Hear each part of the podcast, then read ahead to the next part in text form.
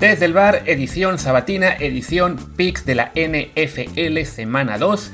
Vamos a darle de nuevo como hicimos la semana pasada de nuevo, advirtiendo que es muy temprano la temporada, así que todavía es muy complicado, digamos que tener un, buen feeling de los equipos. Hay equipos que evidentemente arrancaron mal en la semana 1 y en la 2 van a mostrar una cara muy distinta. Lo mismo con los que arrancaron bien y van a tener un partido flojito. Es aún muy normal que haya inconsistencia en muchos equipos, así que estos picks son básicamente, bueno, mi pues mi sensación de lo que va a pasar en la semana 2, pero no los usaría yo, digamos, como eh, como recomendaciones de apuestas en particular, ¿no? O sea, yo voy a mencionar la línea, voy a mencionar quién creo que puede ganar y todo, pero, insisto, aún es muy temprano para andar haciendo apuestas porque, como ya vieron la semana pasada, hay equipos que uno da como claros favoritos y se caen por razones que uno entiende, ¿no? Entonces, por favor, estas recomendaciones simplemente tómenlas pues por la diversión, por saber qué esperar del juego americano. Y ya si alguno de ustedes quiere apostar, se vale, pero Insisto, es muy temprano, yo no lo haría, de hecho yo no lo voy a hacer, no voy a apostar todavía la temporada, lo haré yo creo que a partir de la semana 5 más o menos, ya que tenga más claro cómo van las cosas. Pero bueno, antes de comenzar con esos picks, vamos a recordarles que este programa está en Amazon Music, Apple Podcasts, Spotify, Google Podcasts y muchísimas apps más. Así que por favor, suscríbanse desde el bar en la app que más les guste, de preferencia en Apple Podcasts, para que así también nos ayuden con un comentario de 5 estrellas, para que más y más gente nos encuentre. Como también queremos que encuentren el canal de Telegram desde el bar POD, desde el bar Pod, donde pues ya saben, ahí están los avisos de cada episodio, artículos, colaboraciones buenos tweets, algunas exclusivas. En el chat se comparte muchísima información. Hay ya unas 820 personas ahí en el chat practicando todos los días. Y además en el canal principal ya somos unos 3.350 y tantos a partir de en ese momento.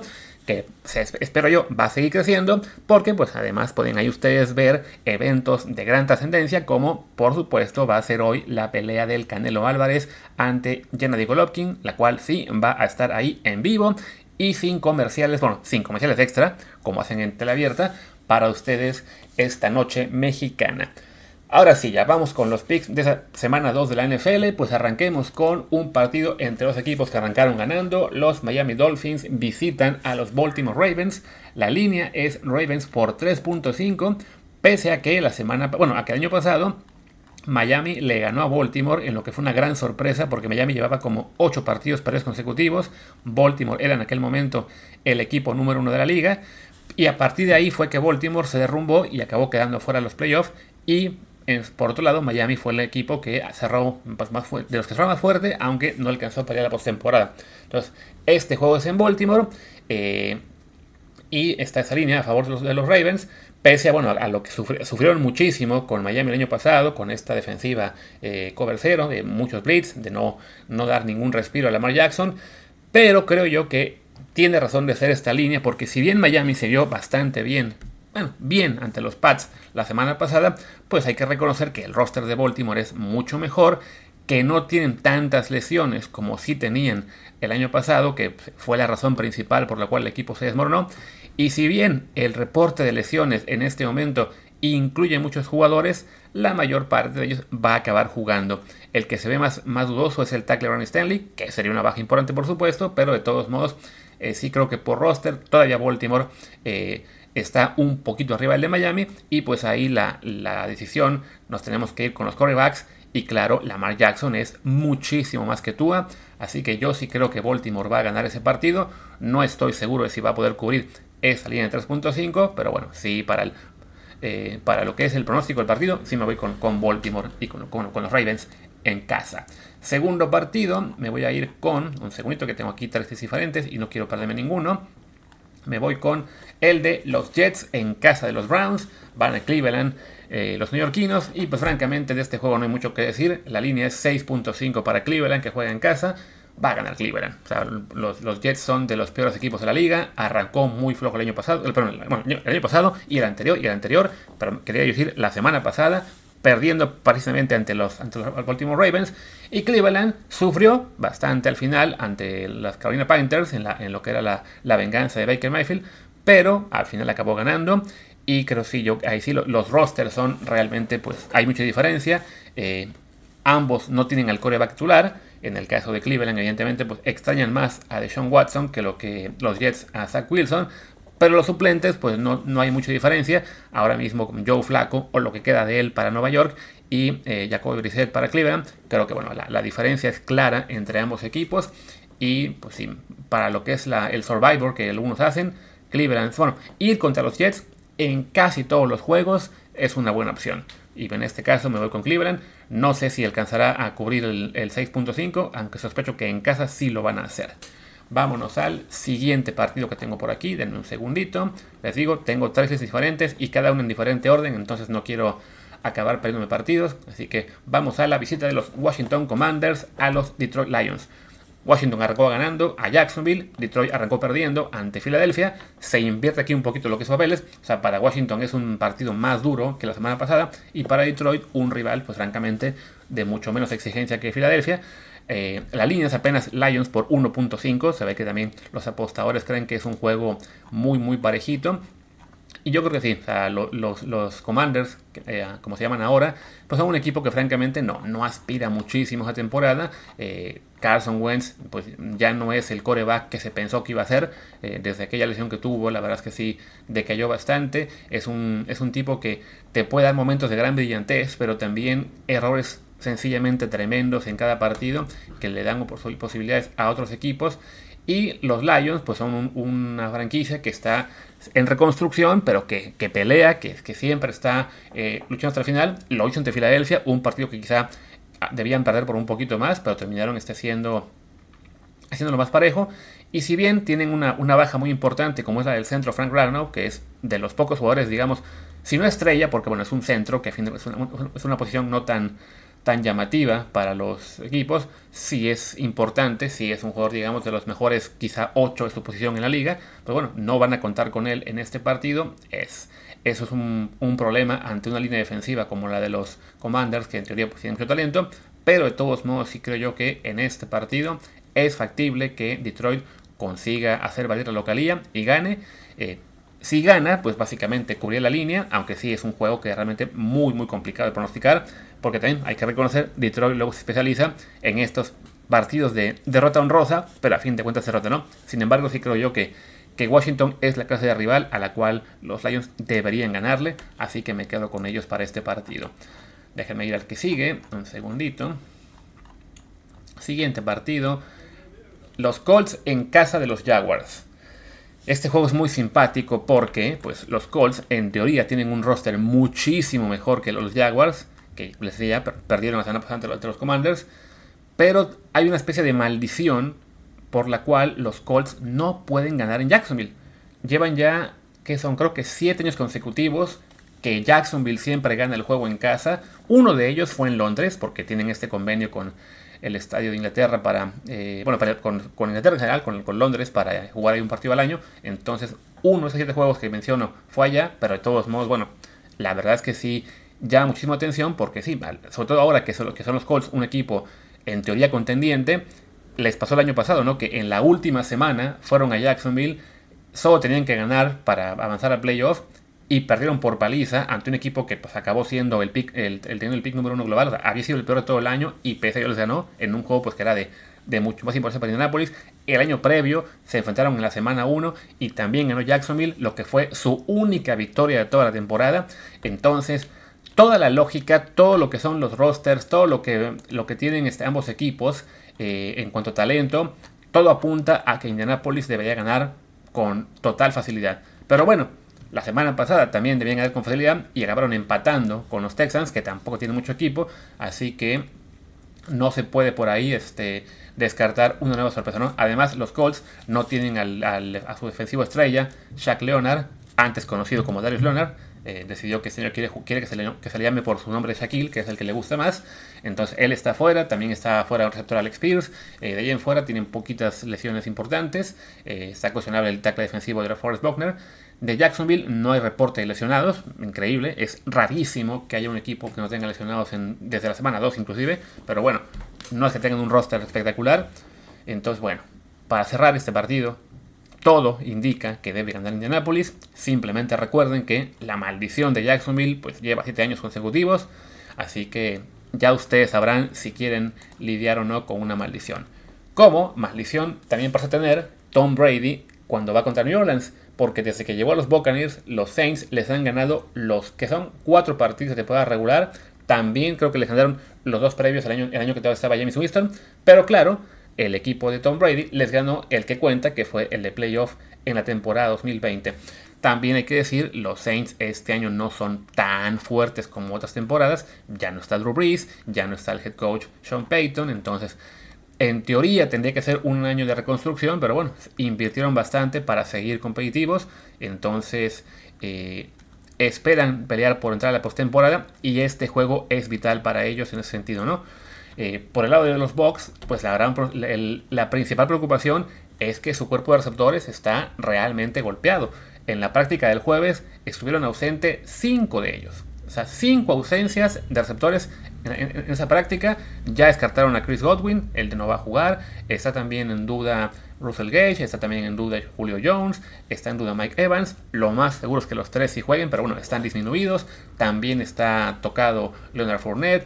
También está tocado este. La, bueno, la David no estuvo en última práctica, no se reportó por qué. Puede que sea por tema personal. También estuvo fuera Kim Hicks. Eh, vaya, el, también estuvo el, el, tackle derecho Tristan Wirf. O sea, sí fue eh, una semana complicada para Tampa Bay en el tema de las, eh, de las prácticas. Por el lado de New Orleans, bueno, está fuera, eh, está fuera aquí Paulson Adibo, cornerback. También estuvo limitado en práctica James Winston. No participó en la práctica por lesión costillas Alvin Camara. O sea, es un duelo que siendo semana 2 tiene más pinta de semana 14 ya con todos los, los golpes que tienen los equipos.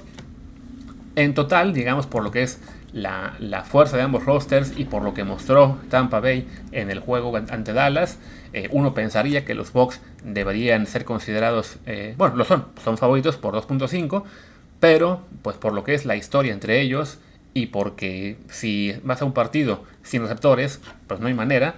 Además, sobre todo considerando que la última vez que se enfrentaron, los Saints blanquearon a Tampa Bay, pues yo me voy a ir con que se va a mantener esa racha y que New Orleans va a ganar este encuentro, con lo cual además obviamente cubriría la línea de 2.5. Vámonos al siguiente partido. Los Carolina Panthers visitan a los New York Giants. Pues la verdad es que es un duelo no muy eh, atractivo. Unos Panthers que estuvieron cerca de dar la sorpresa ante Cleveland, que perdieron solamente por un gol de campo larguísimo de un pateador novato de Case York. Y los Giants que decidieron la sorpresa en su visita a Tennessee ganando por un punto, precisamente porque se jugaron la conversión de los puntos en su último touchdown y los este, Titans fallaron un gol de campo, de hecho más corto que el que hizo que perdiera Carolina, cosas así medio paradójicas. O sea, tendría más lógica que en este momento Carolina fuera el equipo que ganó en la semana pasada y que los Giants hubieran perdido, pero bueno, los pateadores tuvieron una semana complicada en, la, en el debut y en este caso, este, pues esto le da a, a los Giants la, ligera ventaja, la ventaja en cuanto al récord y también, si no me equivoco, en la línea de apuestas, la he tenido por acá, es Giants menos dos puntos en casa. O sea, los, los que hacen los momios eh, consideran que es un juego muy parejo, pero que bueno, por localilla, New York tendría que ganar. Yo francamente no le tengo todavía nada de fe al equipo neoyorquino. Daniel Jones como coreback me parece que es de lo más flojito que hay. Creo que Baker Mayfield con todos los problemas que tuvo en Cleveland, es un buen coreback. Simplemente, bueno, le, le, fallaron muchas cosas ahí, pero que tiene la posibilidad de impulsar a su equipo a ser más fuerte. Y por eso voy a pensar que en esta semana Carolina saca el juego y que por tanto también cubre la línea. Insisto, la línea la menciono simplemente pues porque es parte del, del juego, pero recuerden, estas semanas todavía es muy complicado hacer previsiones. Vámonos, y, sobre todo va por el partido que sigue que es la visita de los Patriots a los Steelers, lo que sería un clásico de la americana, que en otros años habría sido quizá el partido más importante de la semana y lo habrían mandado al, Sunday Night o al Monday Night, pues hoy está refundido en ese bloque de partidos de mediodía, que son siempre como 7, 8, 9, y por alguna razón, pese a que perdieron en Miami claramente, y pese a que Pittsburgh ganó en Cincinnati no claramente, pero bueno, ganó ante el equipo que fue campeón de la americana. Pues la línea es que los Patriots son favoritos por dos puntos. Una línea que francamente la, gente que he visto en los podcasts, la gente, bueno, que he escuchado, la gente que he visto en los programas de televisión o de internet, muy pocos entienden por qué New England, New England perdón, tiene la, la ventaja de dos puntos en la línea. Es, rarísimo, porque la verdad es que los Patriots no se vieron bien ante Miami. tienen una ofensiva que está todavía en transición, que se quedó sin coordinador ofensivo, se quedó sin muchos de los asistentes. Eh, los que están ahora, pues no, no han mostrado todavía, digamos que un gran desarrollo de la línea. La línea ofensiva le ha costado también eso. Mac Jones acabó lastimado ante Miami. Eh, tuvo un problema de la espalda, aparentemente estará bien. Tuvo un resfriado media semana también, así que no entró en un día. Vaya, es rarísimo. Pero, por otro lado, los Steelers no tendrán a TJ Watt que se lastimó ante Cincinnati y por tanto, pues eso sí le da un gran respiro a la ofensiva de New England. También hay que reconocer que los Steelers, si bien ganaron en Cincinnati, la verdad es que debieron perder. Porque Cincinnati fue un equipo que avanzó mucho más, pero se cansó de cometer errores creo que tuvieron que fueron cinco balones perdidos, eh, tuvieron el gol de campo fallado, bueno, el punto extra bloqueado para ganar en, tiempo regular y luego eh, gol de campo fallado en tiempo extra. O sea, fue un juego que en realidad, pues Cincinnati se cansó de, darse ese disparo en el pie y Pittsburgh, pues, en un, equipo, digamos, bien coachado por Mike Tomlin, que aprovecha todo tipo de oportunidades, logró sacar la victoria. Pero bueno, el, lo que piensan en ese sentido los apostadores, o bueno, sobre todo las casas de apuestas, es que es engañoso lo que vimos de ambos eh, equipos en, ambos partidos, sobre todo el lado de los Steelers. Y además, bueno, la, la ausencia de TJ Watt, pues sí es un golpe durísimo para Pittsburgh. Yo, siendo fan de New England, pues le quiero creer a los apostadores y también quiero creer en esta historia que tenemos con, con Pittsburgh, que le solemos ganar en partidos incluso eh, cuando se espera que perdamos. Apenas pasó hace unos, no sé fue hace dos años también, que les ganamos muy, muy sencillo. O sea, hay una historia así como que de jetatura de los Patriots sobre Steelers. Así que, pues, si yo apostara, diría Patriots. De hecho, veo que la línea ya subió a 2.5. Pero recuerden, yo soy fan de New England, así que es el de todos los partidos, quizá este es en el que menos caso me deberían hacer, porque evidentemente, pues sí, influye mi deseo de que New England gane el partido.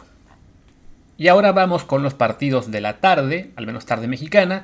En este caso se será mediodía del oeste de Estados Unidos, porque bueno, vámonos al lo que es Atlanta Falcons de visita en Los Ángeles para enfrentar a los Rams, pues un juego que es francamente de lo más disparejo de esta semana. La línea es Rams por 10. Los Falcons por poco dan la sorpresa ante los Saints eh, la semana pasada. De hecho, yo me quedé con la idea por un momento de que se habían ganado y me confundió la lista que estoy siguiendo de partidos porque también a quien la puso eh, puso el 0-1 para New Orleans, pero no, ganó, ganó New Orleans aquel partido. Atlanta, francamente, tiene un roster muy, muy, muy flojito. Los Rams, uno de los, mejores rosters de la liga. Entonces creo que, bueno, aquí la, única duda es si van a cubrir o no la línea. También, bueno, recordamos que Los Ángeles arrancó la temporada muy, eh, pues muy mal con esa derrota ante los Bills. Pero vaya, básicamente están pasando de enfrentar a los Bills, que son quizá el equipo con el mejor roster de la liga, quizá el más potente eh, candidato a ser campeón Super Bowl, a los Falcons, que tienen uno de los tres peores rosters de la liga y es un fuerte candidato a tener el, el primer pick global del siguiente draft. Así que ganan los Rams casi con total seguridad y pues la única duda es si cubren o no la línea, que es el tipo de partidos en los cuales el, equipo fuerte sí lo hace. O sea, gana no solo por 10, sino por 20 o 30. Les recuerdo de nuevo, no es momento para apostar, pero si lo hicieran, al menos creo yo, este partido es muy útil para el Survivor. Tomar a Rams contra Falcons es en teoría de las apuestas más eh, claras que tenemos esta semana y en general la temporada, aunque claro, luego hay sorpresas como pasó la semana pasada. Sorpresa también podría ser que los Seahawks le ganaran a, a, San Francisco porque la línea está realmente igual muy desbalanceada. En este bueno, arrancó con 8.5 a favor de los Niners, pese a que perdieron la semana pasada en Chicago ante los Bears, que son también un equipo en teoría muy débil. Pero bueno, los los apostadores creen que eso fue simplemente un accidente, que estaba muy malo el clima, que en realidad pues no, no fue tanto un problema de mal juego de ellos y que van a, que van a recuperarse ante unos Seahawks que recordemos le ganaron a los Broncos el lunes, sí con una decisión medio extraña del head coach nuevo de los, de los Broncos, pero a fin de cuentas pues sí es curioso que un equipo que viene de ganar un juego ante un rival fuerte sea tan desfavorecido ante un rival divisional con el cual tiene muchísima historia, que se han repartido victorias unos y otros eh, en, las últimas temporadas por mucho tiempo. Y sí, si bien es cierto que los, que los Niners este año son un equipo en principio candidato al Super Bowl y los Seahawks en principio también candidato a ser pick número uno global, pues como que 9.5 puntos de diferencia, como está la línea, me parece muchísimo. Hay que reconocer que efectivamente los Seahawks en el segundo tiempo contra Denver no hicieron casi nada de la ofensiva, que lo más factible es que esa victoria pues fue una noche mágica en cuanto a que ganaron ante su ex coreback Russell Wilson, pero que no tienen tanta, tanto potencial y pues que los Niners además van a estar tratando de recuperarse y de cambiar la imagen que dieron ante, ante Chicago. Entonces bueno, por ahí podría venir lo que es el, el resurgir de San Francisco y efectivamente ganar, ¿no? De todos modos, yo, no apostaría eh, mucho por un equipo que tiene un coreback como Troy Lance, que pues aún no está aprobado, ¿no? Que es potencial, potencial y más potencial, pero que no consigue dar un buen partido eh, completo. En parte, bueno, apenas lleva tres como titular, pero eh, ahí todavía tengo mis dudas, ¿no? Creo que sí, que van a ganar los, los Niners. de hecho, y, así lo creen muchos apostadores. Por eso la línea sigue subiendo. Eh, pero de todos modos, pues francamente no, no me da mucha, eh, mucha confianza pensar en que los 49ers vayan a ganar por una enorme diferencia, sobre todo siendo este un partido divisional que luego suelen apretarse más de lo esperado, ¿no? Pero bueno, vamos con los 49ers en ese partido y vamos al siguiente que es pues un duelo que pintaba mucho mejor hace una semana, pero que ya no está tan interesante, que es la visita de los Bengals a los Cowboys. Cincinnati, que recordemos, pues se dio tiros en el pie, como dije hace rato, ante Pittsburgh una y otra vez, y los Cowboys que pues perdieron sin meter mucho las manos ante, ante Tampa Bay y que además perdieron a este, Dak Prescott por lesión y va a estar fuera unas semanas. Se decía que de 6 a 8 semanas lo tuvieron que operar del pulgar. Ya dijo Jerry Jones que no, quizá puede regresar en 4 lo cual francamente suena más a que Jerry Jones está presionando para que lo curen como lo puedan curar y que esté de vuelta en el juego porque lo quiere de ver en el campo, más a que sea lo, médicamente recomendable. No sería la primera vez que pasa esto en la NFL, pasa muy seguido, hay que decirlo, pero bueno, por de pronto no va a estar definitivamente ante, ante los Bengals, tampoco va a estar el receptor Michael Gallup, tampoco va a estar el ala defensiva Tarell Pasham, tampoco va a estar el safety Javon Kears, tampoco va a estar el guardia Colin McGovern. O sea, ya son cinco jugadores que los, que los Cowboys tuvieron que declarar fuera. Mientras que el caso de Cincinnati sí tienen algunas lesiones ahí, pero no hay este, ninguno descartado, ¿no? Está en principio la duda de T. Higgins si va a poder o no jugar por, después de sufrir una, conmoción la semana pasada. Fuera de él, casi todos los demás que tuvieron eh, problemas de lesión parece que sí se habrán recuperado. Ya casi todos tuvieron eh, eh, práctica completa el viernes, así que vamos a pues decir que los Bengals son claros favoritos, la línea 7.5, siendo el juego, eh, el juego en Dallas se puede entender que haya reticencia, pero pues ante un coreback suplente como Cooper Rush, la verdad sería una sorpresa monumental que Dallas consiguiera hacer de esto algo perdido o ganarlo. O sea, francamente sí, debe ganar Cincinnati sin demasiados problemas porque la diferencia entre, entre rosters, entre corebacks, ah, es sencillamente demasiada, ¿no? Vámonos al siguiente partido. De hecho, acabo de ver aquí un pronóstico que dice que va a ganar Cincinnati 30 a 3.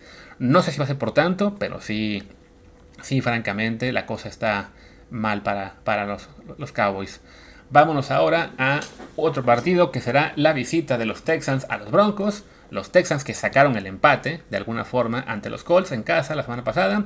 Y los Broncos que pues se las arreglaron para perder en Seattle. Pero también es un partido francamente de dos equipos muy diferentes en cuanto al roster, ¿no?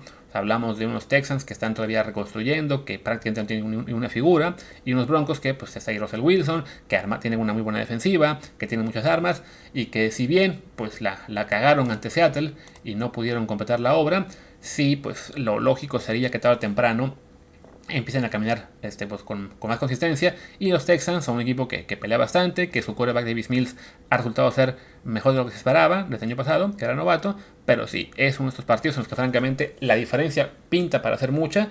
En parte por eso los Broncos son favoritos por 10 puntos. No sé si vayan a cubrir, porque estos Texans sí ya, ya en muchos juegos han, han dado ya sea la sorpresa o por lo menos lo han hecho más cerrado de lo que debería como fue la semana pasada ante los Colts, que iban ganando 23, acabaron empatando a 20. Así que yo diré simplemente que sí creo que ganan los Broncos, aunque no sé si les alcance para cubrir esa línea de, 10 puntos, ¿no? Vámonos al siguiente juego, la visita de los Cardinals de Arizona ante los Raiders de Las Vegas.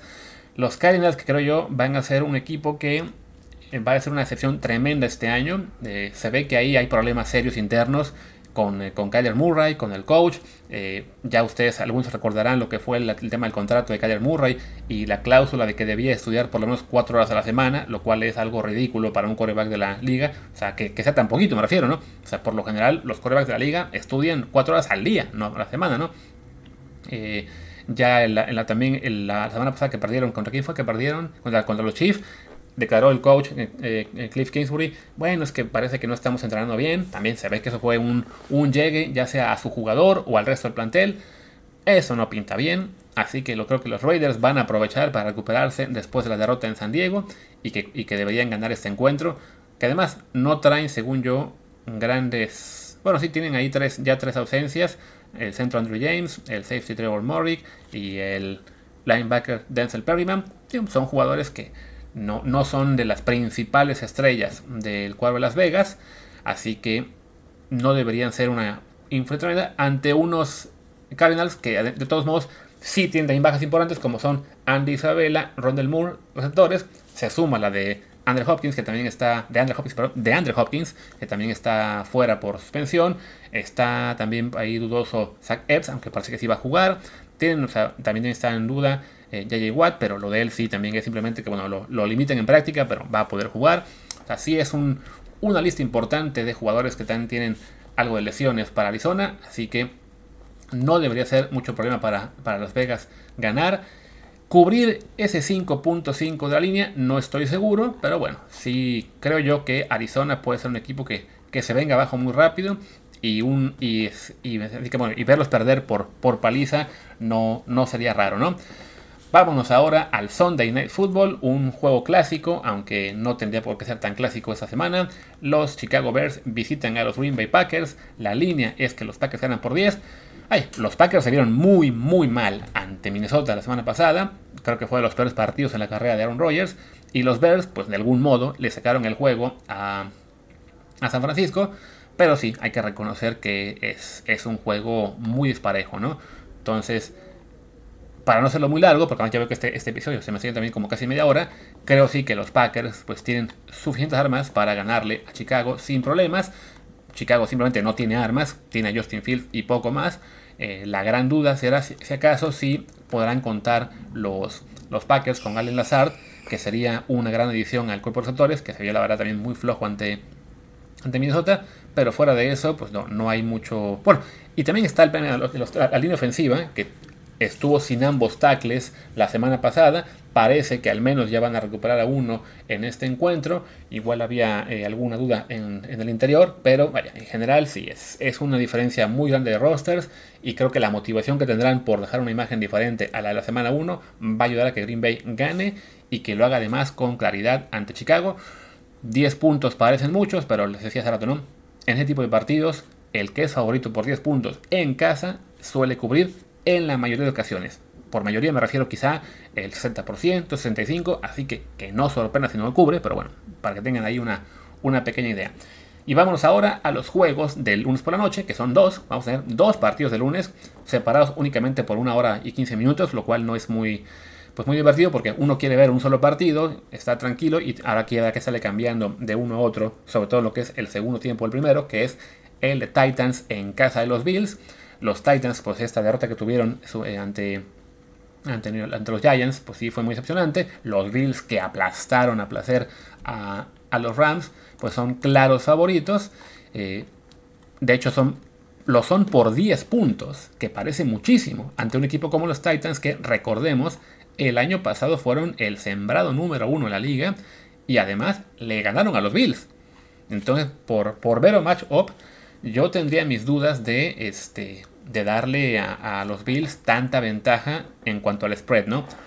Veía aquí una estadística que dice que el equipo de Tennessee con Mike Bravel ha ganado, bueno, ha cubierto la línea en 18 de 24 partidos en los que, no eran, en los que eran el underdog, digamos, por 3 puntos o más. Así que, para quienes les gusta apostar, se ve muy apetitoso ese Titans más 10. Dicho todo esto, los Bills son una máquina tremenda Josh Allen está en modo Dios. Según yo, no tienen ausencias grandes eh, que se espere. De hecho, no hay nadie señalado como, como dudoso o como cuestionable. Así que creo que ganan los Bills. O deberían ganar.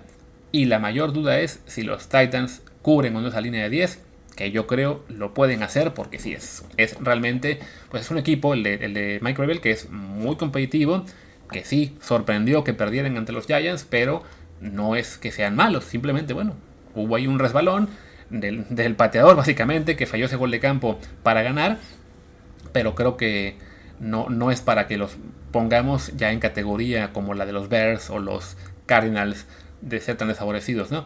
Y bueno, último encuentro, el que arranca les digo, también el lunes, una hora y cuarto después, así que bueno, tocará ver el final del de Tennessee y Buffalo y ya luego cambiarle al medio tiempo del Minnesota contra Eagles, por lo que les decía, ¿no? Los Vikings van a Filadelfia, eh, dos equipos que ganaron la primera semana, los Vikings con mucha claridad ante Green Bay, los Eagles sufriendo un poquito de más ante Detroit, pero también el, partido, digamos, acabó siendo más cerrado el marcador de lo que realmente fue el encuentro, pues es una línea nada más de dos puntos a favor de los Eagles, que al menos en lo que eran reportes de pretemporada, se les veía como un equipo que podía ser favorito en la, nacional, mientras que los Vikings, pues como que todavía eh, se, les, se les apuntaba como un equipo en reconstrucción, con un nuevo coach, pero pues francamente su roster es prácticamente el mismo del año pasado en cuanto a la ofensiva, y se vio bien ante, ante Green Bay.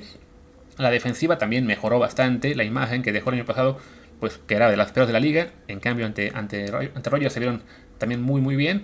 Así que, pues sí, puede ser un juego, la verdad, muy interesante, muy apretado.